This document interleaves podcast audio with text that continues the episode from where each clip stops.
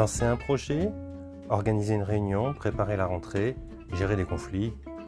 Un chef d'établissement a beaucoup de tâches à la fois très simples et très complexes à gérer, sans oublier que les calculs du petit Kevin ne sont toujours pas bons. Et on n'a pas toujours le temps d'en discuter avec des collègues.